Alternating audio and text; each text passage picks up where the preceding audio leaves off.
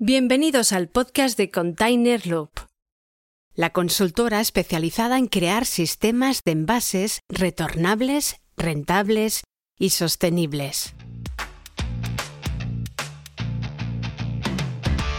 Con Esteban Fuica como conductor del programa y David Izquierdo como fundador y CEO de Container Loop.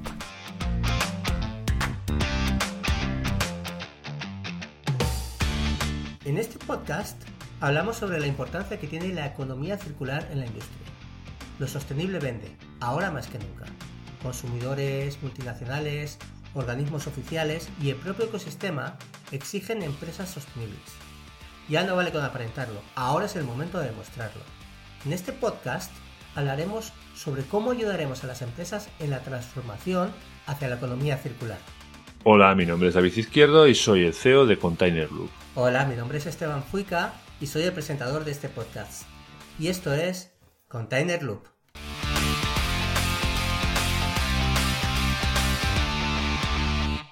En Container Loop tenemos un propósito, la eliminación de los envases no retornables en la industria.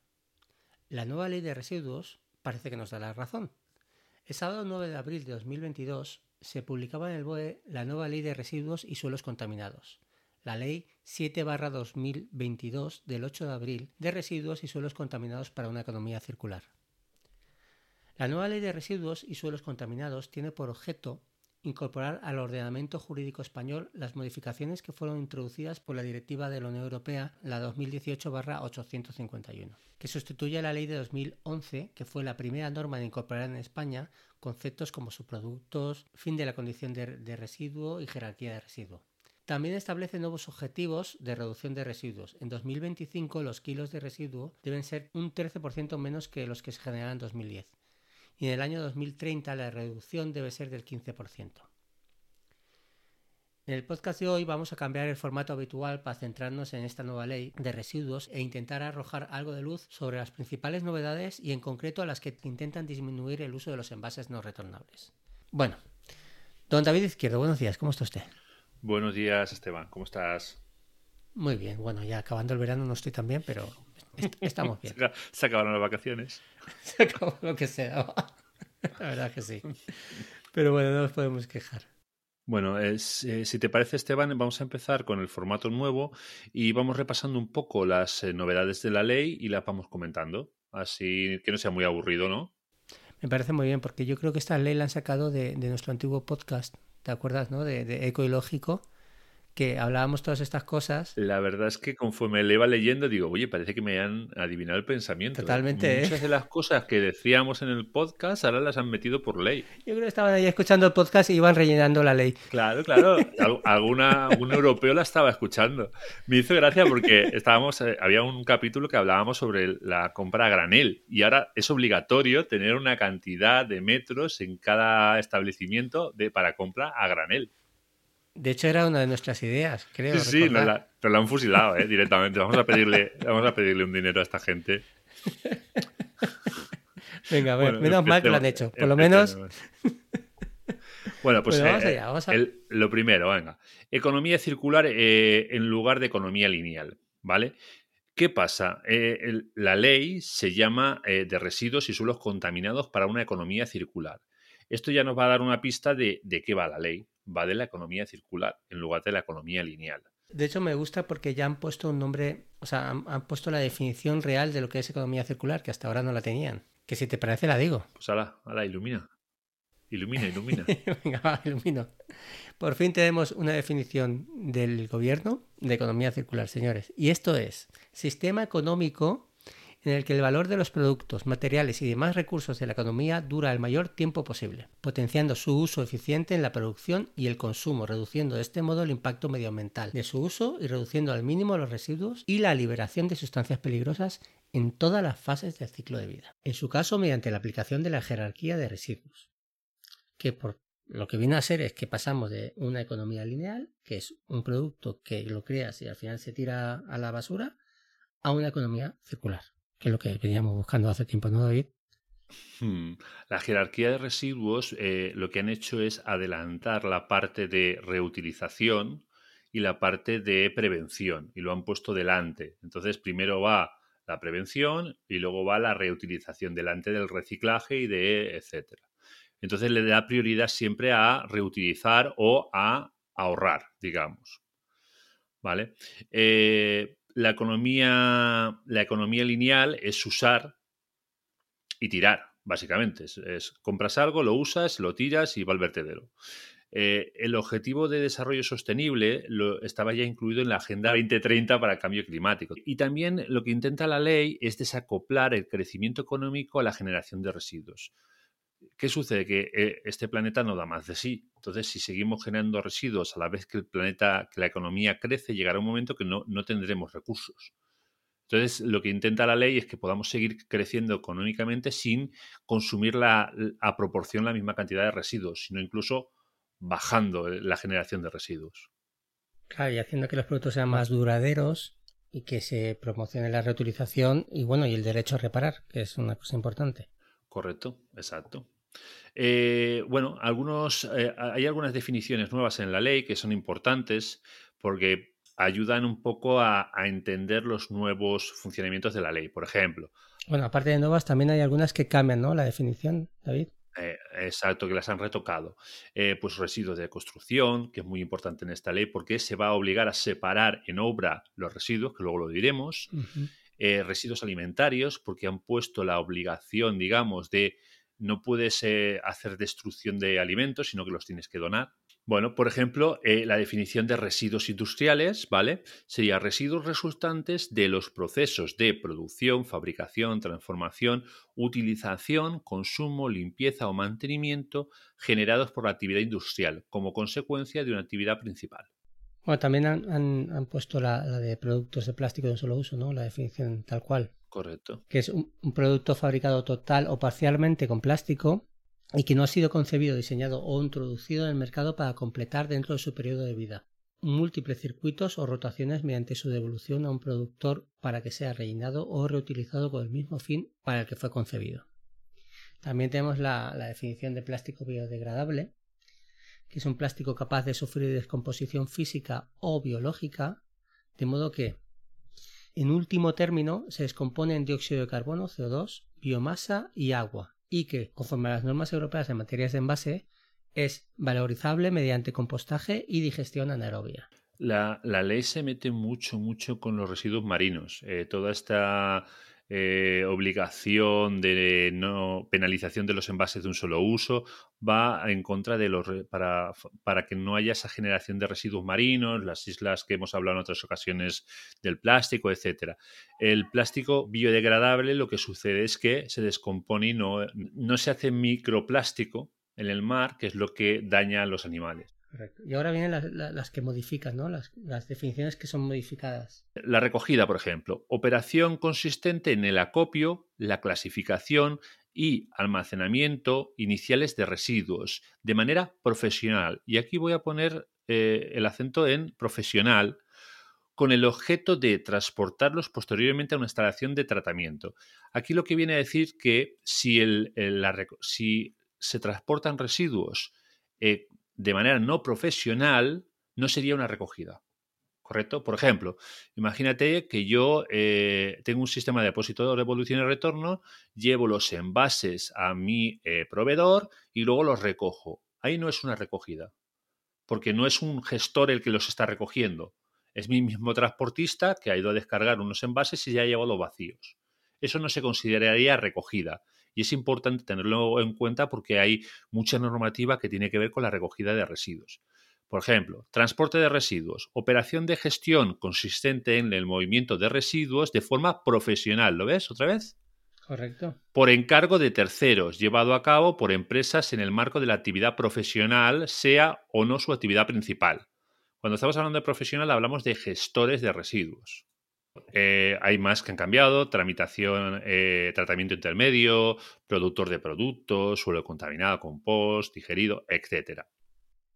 Claro, también está la, preparación para la reutilización, que es la, la, operación de valorización consistente en la comprobación, limpieza o reparación mediante la cual productos y componentes de productos que se hayan convertido en residuos se preparan para que puedan reutilizarse sin ninguna otra transformación previa. Y dejen de ser considerados residuos si cumplen la norma de producto aplicables de tipo técnico y de consumo. Esto viene a ser como... La reutilización de un palé, por ejemplo.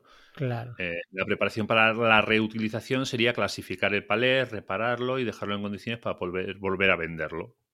Y luego hay otra más que es negociante, que es toda persona física o jurídica que actúa por cuenta propia en la compra y posterior venta de residuos, incluidas aquellas que no tomen posesión física de los residuos, que eso es importante aunque, aunque no tomen posesión de los, de, físicamente de los residuos, tienen una responsabilidad importante. Mm, aquí siempre el negociante hablan de que sea un valor positivo del residuo. Claro. O sea, un negociante no podría ser alguien que no está pagando por el residuo, digamos, que está cobrando por él. Sí, si te parece, vamos a cambiar de tema y hablamos un poco de los cambios para el consumidor, ¿no? Que esto es muy importante, creo yo, porque mm. hay una parte muy importante que ha, que ha sacado esta nueva ley que es el empoderamiento del consumidor. Es decir, obligan a dar más información al consumidor para que pueda tomar decisiones, mejores decisiones, ¿no? Que es lo que llevamos hablando mucho tiempo, ¿no? Sí, ¿te acuerdas que siempre hablábamos de que eh, al final el consumidor eh, tiene que poder elegir a la empresa que mejor lo hace? Claro, correcto, correcto. Y para saber eso, eh, están obligadas las empresas, no tienen un etiquetado nuevo en los productos, saber quién compra materia de sostenibilidad, qué, qué está comprando, ¿no? Y esto es muy importante. De hecho, lo llevamos diciendo mucho tiempo. Hace mucho tiempo. Bueno, ha salido también una normativa que a partir de los 5.000 habitantes en un municipio obligan a poner lo que son los contenedores de bioresiduos, los marrones. Esto empezará empezar el 30 de julio de 2022 y es eh, pues a partir de 5.000 habitantes. Entonces, eh, vamos a empezar a ver en nuestro municipio el típico contenedor para, para hacer residuos orgánicos, el marrón, digamos. Correcto. ¿Vale? Eh, separación de residuos eh, domésticos, ¿vale? De hecho, perdón, que te corte, pero de hecho esto luego es, ahora es a partir de 5.000 habitantes, pero dentro de X años va a ser en todos. Sí, sí, correcto. Los municipios. Y, la separación de estos residuos, además, hay una cosa importante que es que ya no se podrán poner en el contenedor los envases, por ejemplo, un aerosol de pintura, porque eso ya es, forma parte de, de, producto peligroso. Sí, antes se mezclaban y ahora ya no se pueden mezclar los envases que, han que tienen productos peligrosos, como el, aerosol, por ejemplo. Claro, de hecho el envase sí tiene que pasar una, una, por un proceso importante porque como quedan restos, es decir, tú compras un bote de pintura, gastas la pintura, pero el envase en sí, quieras que no, sí que continúa teniendo algún resto de pintura y eso es como lo que voy a hacer decir es que el envase en sí, aunque hayas acabado el producto, sigue siendo un producto peligroso. Correcto. Claro, lo que dice la nueva ley. Sí, sí, sí. Bueno, y si se mezclan los residuos, pueden sancionar a los vecinos, que esto eh, ahora están dando derecho a los municipios a poner impuestos especiales a, por ejemplo, en una zona de viviendas donde actúan bien y una zona de viviendas que actúan mal. Pues pueden poner unos impuestos más altos en las viviendas que actúan peor que en las que actúan bien. Correcto, pueden llegar a multarte en ese sentido, con impuestos. Claro, exacto. Exactamente. y, las multas han subido mucho, por cierto.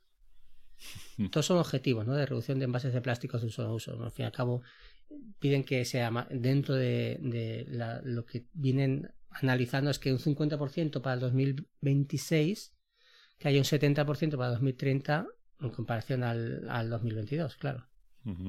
Hay otra cosa que me parece importante, sobre todo los, para la gente que produce economía lineal con el plástico, es decir, los productos estos de, de pues, yo qué sé, las pajitas, los cubiertos, todas estas cosas de plástico, pues tienen un problema los productores de estos productos, la verdad. Sí, los han prohibido. Los han prohibido, sí, señor.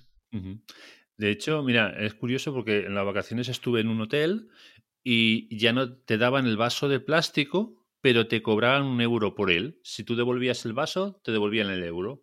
Y reutilizaban. Entonces lo lavaban y, la verdad es que no había ni un vaso, ni un vaso fuera de su sitio. O sea, no tenían que recoger ni un solo vaso. O sea, antes había toneladas de vasos de plástico por ahí tirados, porque era encima, era barra libre. Pero la gente iba con su vaso, lo era un vaso de plástico, pero retornable. Y con ese simple gesto, ese simple euro, ¿Tú sabes la cantidad de vasos que se habrán reducido en ese hotel? ¿Solamente en ese hotel? Imagínate. Una barbaridad. Otra cosa que han hecho con el plástico, ya puestos, es que, por ejemplo, las botellas de plástico, eh, ahora todo lo que viene a ser el tapón, ya no lo vas a poder sacar de la botella, es decir, lo vas a poder desenroscar y abrir cualquier botella o cualquier recipiente líquido que tengas de plástico, pero el tapón va a quedar pegado a la botella. Sí, es que lo que están intentando es que no haya dispersión de residuos. Eh, los residuos que están fuera de su sitio. Entonces, si lo unen a la botella, evitan que se separe de la botella y acabe en cualquier sitio. ¿Vale? También eh, las obligaciones de marcado de ciertos productos que tengan un impacto ambiental alto. Por ejemplo, ya verás que las toallitas de, de estas que tenían problemas en los baños y tal, las toallitas húmedas, ya llevan un marcado especial, obligatorio. Igual que, que, los productos para la, la higiene femenina. Exacto. Luego van a, van a meter también un régimen de responsabilidad ampliada del productor para ciertos productos a partir de 2025. ¿Vale? Que, van a hacer que, eh, digamos, el, el, fabricante del producto tenga la obligación de recuperar esos envases. Al final lo que quieren es que el que contamina paga y si yo he puesto en el mercado un, un, residuo, o lo que algo que al final va a ser un residuo, que no lo pague el Estado, sino que lo pague el que ha puesto en el mercado ese, ese envase. Claro. De hecho, los objetivos de, recogida separada para botellas de plástico, que nos cobrarán el plástico, será el 70% para 2023, el 77% para 2025, el 85% para 2027 y el 90% para 2029. Ambicioso es, ¿eh? desde luego. Ya te digo, muy ambicioso. Pues si no se cumplen los objetivos, eh, obligarán a crear un sistema de depósito de evolución y retorno. Eh, yo ya lo estuve viendo que básicamente era que tú ya llevabas lo, que se hacía antes, llevas la, botella de Coca-Cola, te cobraban un euro por el envase y cuando tú lo devolvías te devolvían el euro. Pues si no se cumplen los objetivos, te obligarán a establecer sistemas de depósito, devolución y retorno para las botellas de plástico. En Alemania se está usando bastante a, día de hoy. Claro, sí. A ver, es el mejor sistema que hay, ¿eh? Lo que te decía del hotel. O sea, ese cambio tan tonto hacía que las, que las botellas ya no, los vasos ya no estuvieran. Claro. A ver, y, en 2025 el contenido reciclado de al menos el 25% PET. sí, a ver, lo, que te dice ahí es que las botellas de plástico de PET, que son casi todas, eh, van a tener que tener al menos un 25% de plástico reciclado para 2025. Bueno, vamos al, al tema 4. Aquí serían los cambios que tienen que ver con el productor. Por ejemplo... El diseño de los productos, ¿no? Correcto. Eh, le van a obligar a diseñar los productos de, forma ecoeficiente. Claro. Vale. La responsabilidad amplia del productor, que antes hemos hablado de ella. Eh, por ejemplo, es como ahora el, bote de Coca-Cola. Cuando tú te compras el bote de Coca-Cola, eh, en el bote hay una marca que se llama el punto verde, que ya casi nadie se, acordará de él, que significa... ¿no? Ecoembes, exacto. Hay varios, ¿eh? pero el de los envases es Ecoembes. Entonces, Coca-Cola paga unos eh, céntimos de euro, ¿vale? Por cada envase que pone en el mercado. Y Ecoembes recoge ese dinero y se encarga de pagarle a los ayuntamientos para que recojan esos envases. Eso es la eh, responsabilidad ampliada del productor.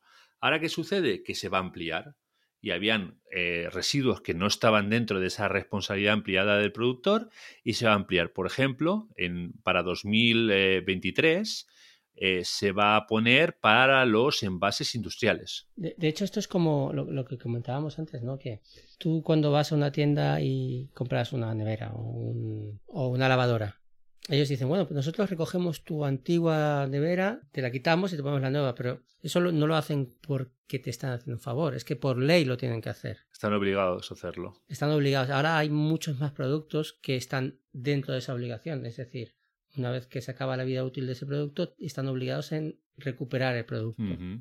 A ver, esto va, va, a dar bastante trabajo a los, a los productores porque se van a tener que dar de alta en el registro de productores eh, eh, que estén obligados al RAP y esto le va a hacer también que tengan que hacer eh, cierto trabajo extra, además de pagar o de, o de, o de gestionar esos, esos residuos, van a tener que llevar un registro de productor. Sí, lo que tienen que hacer es hacer un seguimiento del producto que antes no hacían. Es decir, muchos productos tú lo vendías y te olvidabas del producto porque pasaba a manos de otra persona, igual que el residuo, ¿no?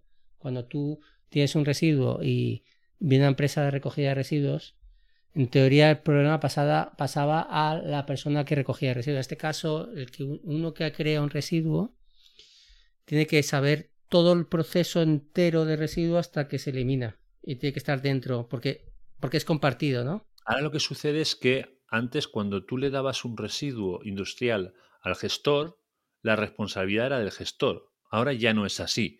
Tú compartes responsabilidad y tienes que saber cuál es el destino final de ese residuo. Correcto. Entonces entra en juego más lo que es el, tracking, ¿eh? lo que hace nuestra aplicación de Container Loop, que hace el tracking del, seguimiento del envase, pues tú tienes que saber qué ha pasado con ese envase porque lo vas a tener que documentar y, si estás en un sistema RAT tendrás que decir qué ha sucedido con ese envase. Sí, también está el producto de producto, ¿no? De los envasadores y cuando no sea posible identificar los anteriores, ¿no? Los responsables de la primera puesta en marcha de producto del mercado. Claro, a ver, ahí lo que viene a decir es que si tú no eres el fabricante, o si, si no se sabe quién es el fabricante, el que tiene que pagar el RAP es el que pone en marcha el producto, por ejemplo, un importador. Siempre y cuando no se, no se identifique ¿no? quién fue el anterior responsable. Bueno, y aquí también en la ley, en la nueva ley de, envases, el Real Decreto que va a salir, que va a entrar en vigor en 2023 de envases y residuos de envases, habla bastante de envases industriales y de envases comerciales. Por ejemplo, envases industriales, ¿qué significa? envase destinado al uso y consumo propio en el ejercicio de la actividad económica de la industria. Explotaciones agrícolas, ganaderas, forestales, con exclusión de los que tengan consideración de comerciales o domésticos. Mm. También están en los envases comerciales, ¿no? Envases destinados al uso comercial y consumo propio del ejercicio de la actividad comercial. Al por mayor y al por menor, de los servicios de restauración, de los bares, de las oficinas y los mercados, así como el resto de sectores de servicio, ¿no? Mm. Que no es susceptible de ser adquirido por el consumidor en los comercios. Sí, vendría a ser, a ver, no exactamente, pero para mí el industrial podría ser un palé, sería lo más un palé, un contenedor, etcétera, y el comercial podría ser, por ejemplo, una caja de bebidas. Claro. La caja donde llevas las bebidas, eh, eso no se lo lleva al consumidor final. Todo esto hay que comunicarlo al sistema RAP para que sea acogido a los clientes. O sea, hay que informar a los clientes. Sí, lo, los clientes, eh, eh, las empresas se tienen que adherir al sistema RAT y tienen que informar eh, en qué RAP están adheridos. Claro, se tienen que escribir en el registro de responsabilidad ampliada del productor. Correcto. Bueno, ahora, me gustaría que nos comentaras, porque yo creo que esto es bastante interesante, que es dentro de los envases y de los residuos de envases, las alternativas para el envasador, ¿no? Para cumplir con la legislación que hay alternativas, que están bastante interesantes. Tú puedes hacer varias cosas. Tú puedes hacer un sistema individualizado. Por ejemplo, yo eh, le llevo mis contenedores a mi cliente y cuando los tiene vacíos los recojo y me los vuelvo a traer. Eso sería un SIRAP. ¿Vale? Tú mismo te encargas de recoger los envases. Entonces no le tienes que pagar a nadie porque tú vas, los recoges y te los traes. ¿Vale? Un sistema colectivo, ¿qué significa? Pues que me pongo de acuerdo con varias empresas de mi sector para que se recojan estos envases, que sería el scrap. Sí, que, ¿vale? Varias empresas del mismo sector. Claro, esto es como la música también, ¿no? De ahora, de los modernos. Supongo que sí. Que es un rap. Luego, es un rap scrap. Rap. scrap.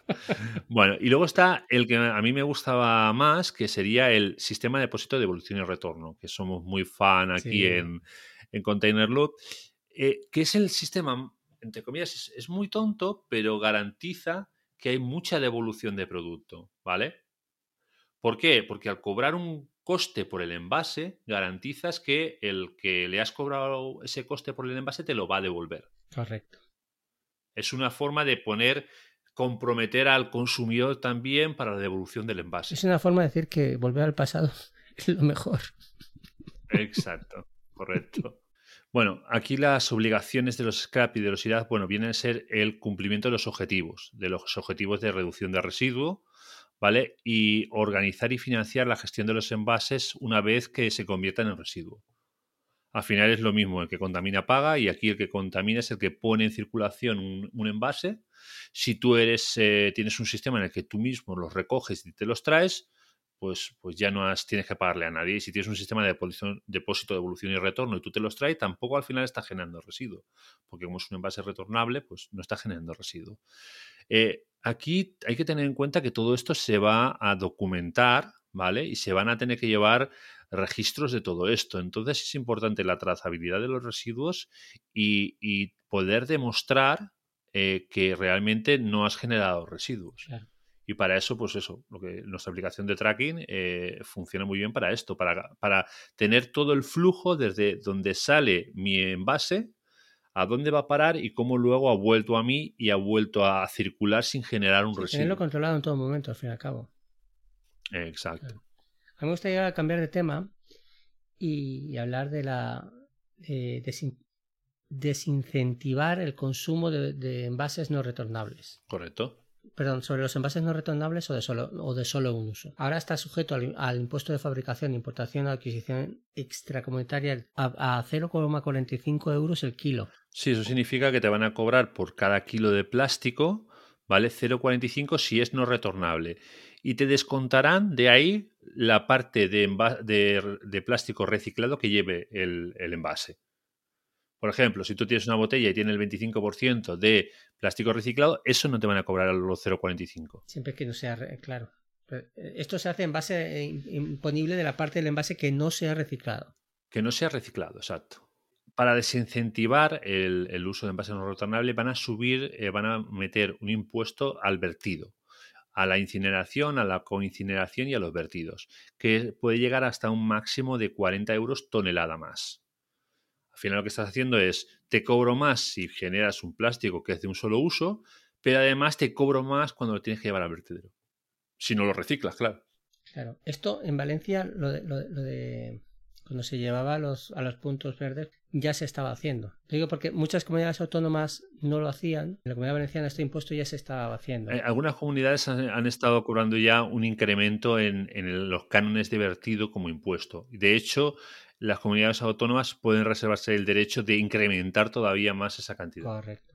Bueno, pues si le parece podemos hablar de las sanciones que han subido y bastante. Prácticamente se han duplicado todas. Y ya no solamente es que se hayan duplicado, hay algunas que a las leves han pasado de 600 a 1000 euros, pero es que además eh, las muy graves están de 101.000 hasta 3 millones y medio, las graves están desde 2.001 euros hasta 100.000 euros. En caso de residuos peligrosos estamos desde 20.000 hasta 100.000. En el caso de muy graves de residuos peligrosos de 600.000 a 3 millones y medio.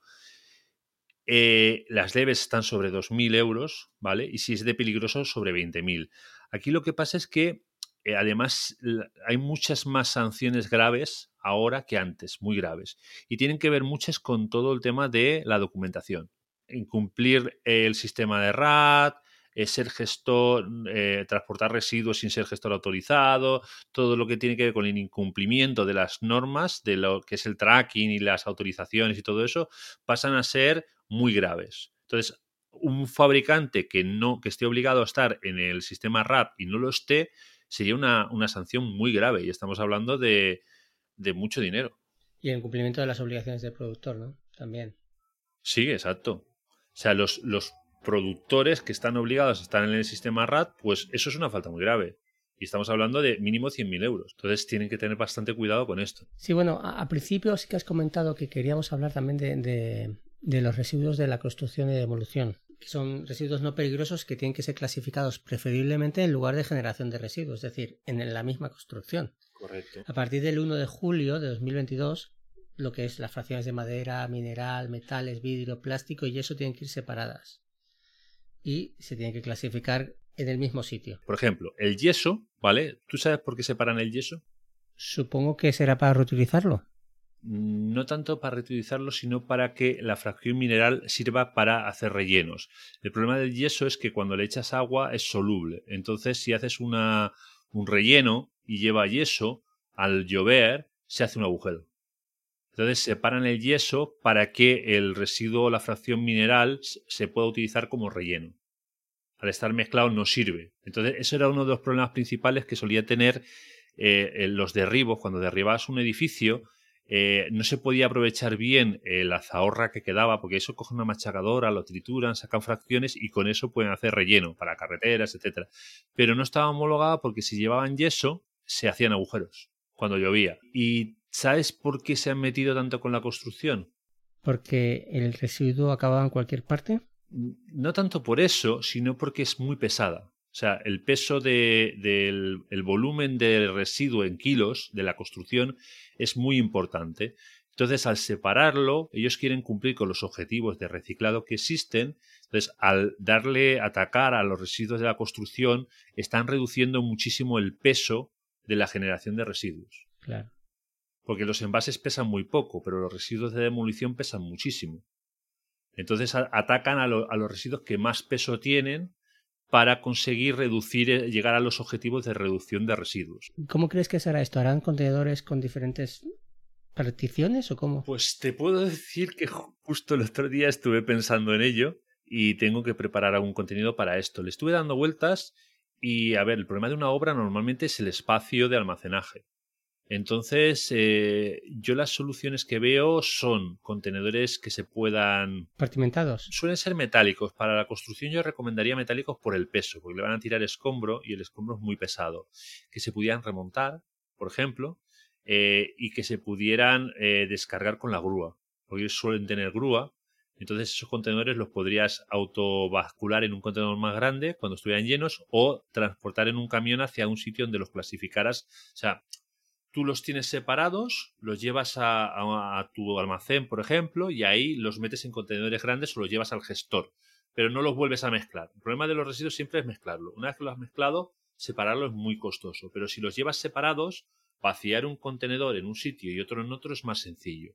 Entonces yo lo veo como algo que, por temas de espacio, deberían de tener ciertos contenedores para ciertos residuos, dependiendo de la cantidad que tengan, eh, que fueran remontables para poder en poco espacio poner muchos tipos de residuos.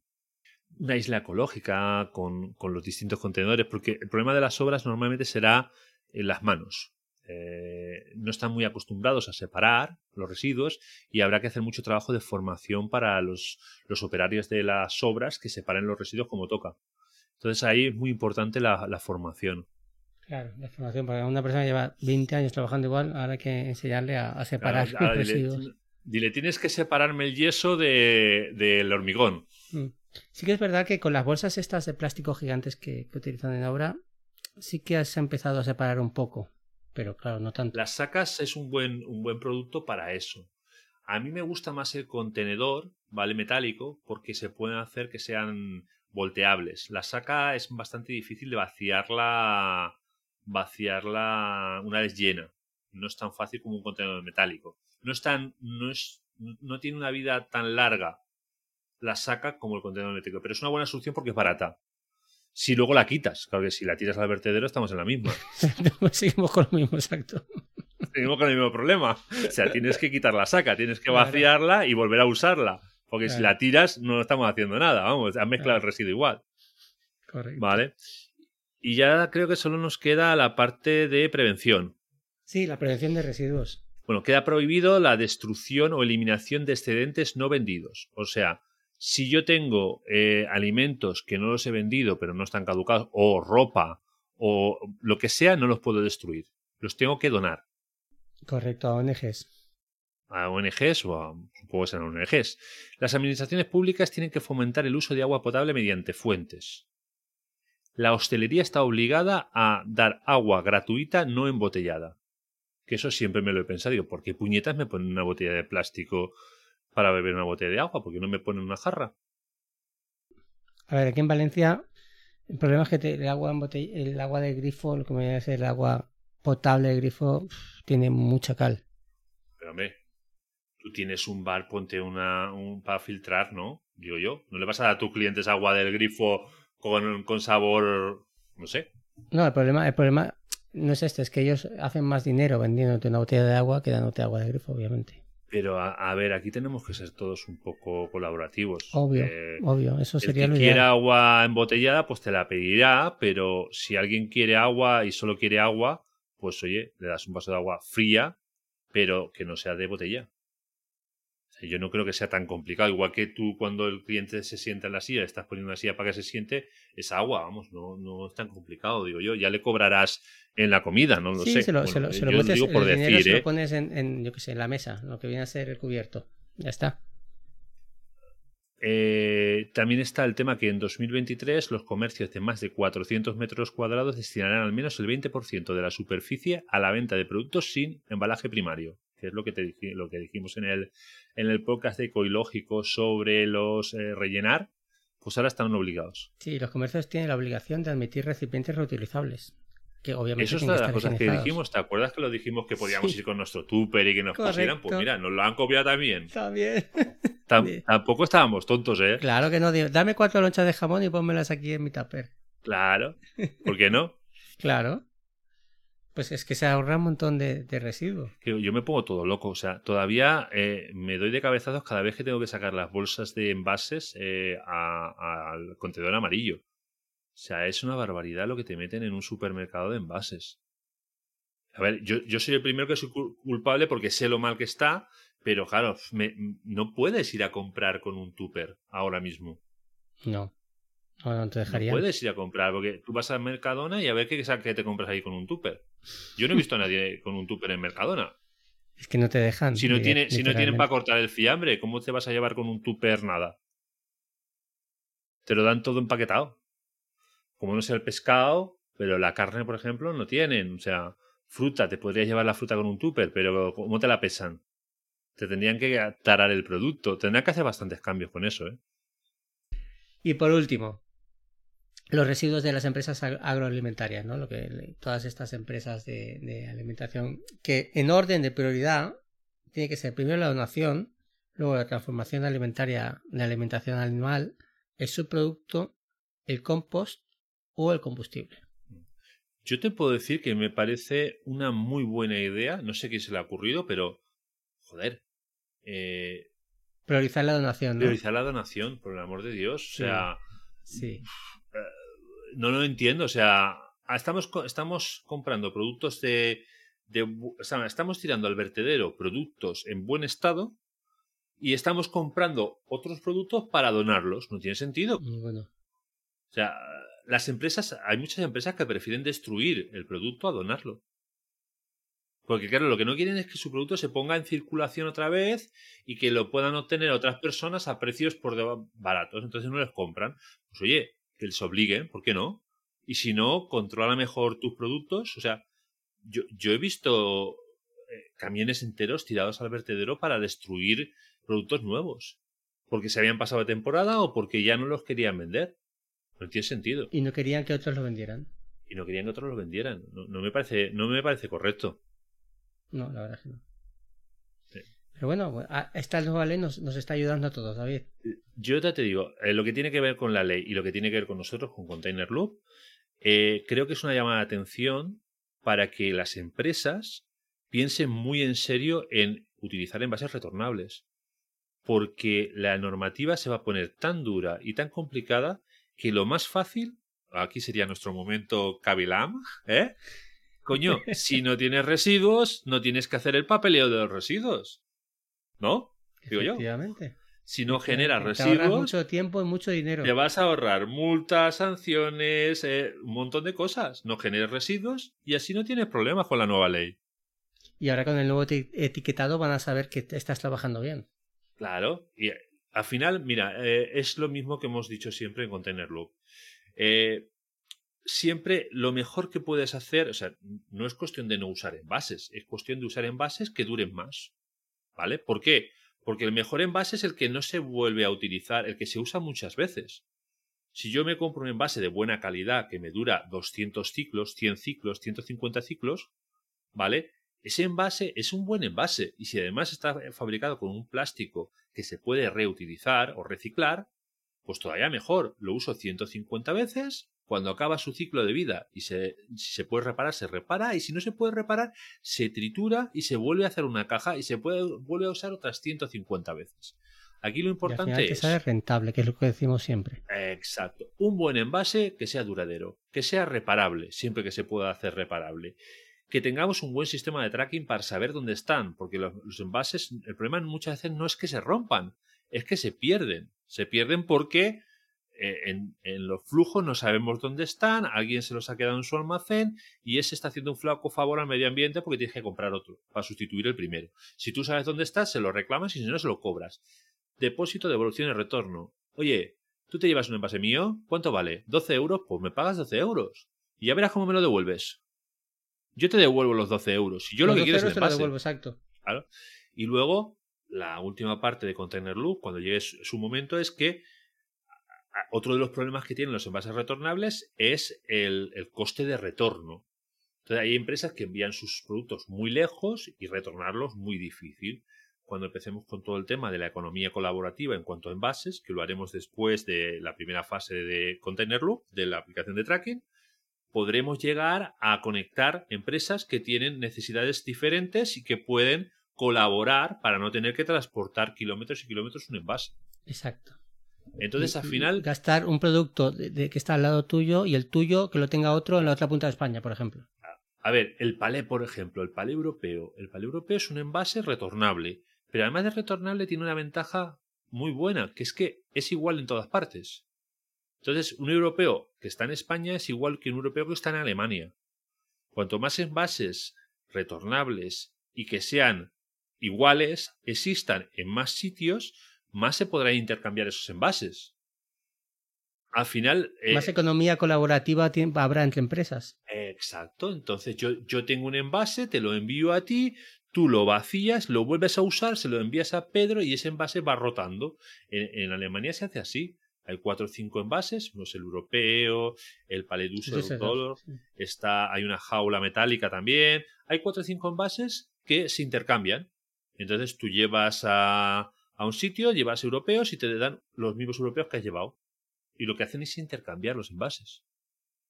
Pero al final los envases no, tienen que recorrer tantos kilómetros, porque cuando tú los llevas, los dejas en el camión y vuelven. O sea, son cosas muy lógicas al final, pero hemos ese, esa tendencia de usar una cosa y tirarla tiene que cambiar. Y la única forma de que cambie es eh, así, con, esta ley con la ley que te va a obligar a hacerlo de otra manera, quieras o no. Exacto. Y yo que me alegro. yo también. A ver, yo en la industria eh, me alegro mucho de que hayan puesto el RAP, eh, responsabilidad ampliada del productor. Me alegro mucho, ¿por qué? Porque ahora era yo cargo el palet, te lo envío a ti y tú te buscas la vida como la paquera. Y ahora ya no es así. Ahora no, ahora yo te cargo el palet, te lo envío a ti y yo tengo que pagar porque reciclen ese palet.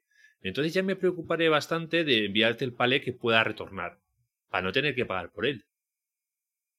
Entonces, eh, que, el, que el, que genera el problema tenga que pagar para eh, buscar la solución va a ayudar mucho en, en el envase retornable. Y en la industria no pasaba, porque en la industria la responsabilidad de gestión del residuo pasaba al que vaciaba el envase. Claro. Y ahora ya no es así. O no va a ser así cuando entre la ley que entra el año que viene. O sea, ya. Ya.